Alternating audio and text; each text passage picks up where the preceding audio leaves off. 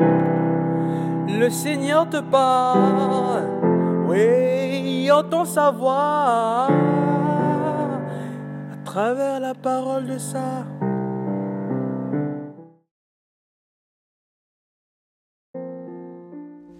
Bien-aimé dans le Christ, suivre le Seigneur, ce n'est pas seulement par des mots, ce n'est pas une affaire théorique, c'est une affaire vraiment pratique, pragmatique, pratico-pratique. Voilà ce qui est au cœur de l'évangile d'aujourd'hui.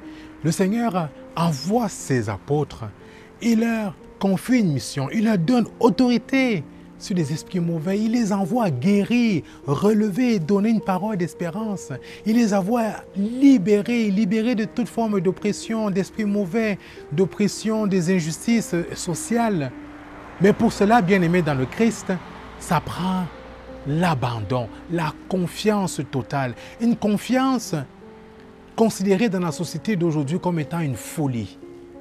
Oui, faire confiance, s'abandonner, aller, aller, se mettre en route sans se soucier de comment cela va-t-il se faire sur le plan matériel, sans prendre de tunique de rechange, sans prendre de bâton pour la route, mais en s'abandonnant. Oui, bien aimé dans le Christ, cela nécessite donc pour nous une attention bien particulière aux motions de l'Esprit Saint.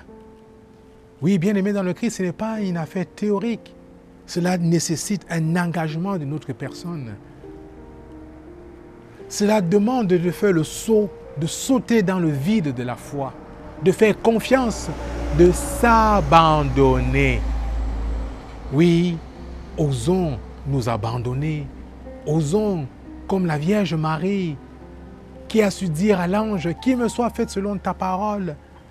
Osons comme elle faire confiance, nous abandonner, car c'est en nous abandonnant que nous pourrons véritablement être des hommes et des femmes qui annoncent l'évangile au cœur de ce monde qui en a tant besoin, que nous pourrons être des témoins, des disciples missionnaires au cœur du monde, dans toutes les sphères de la société.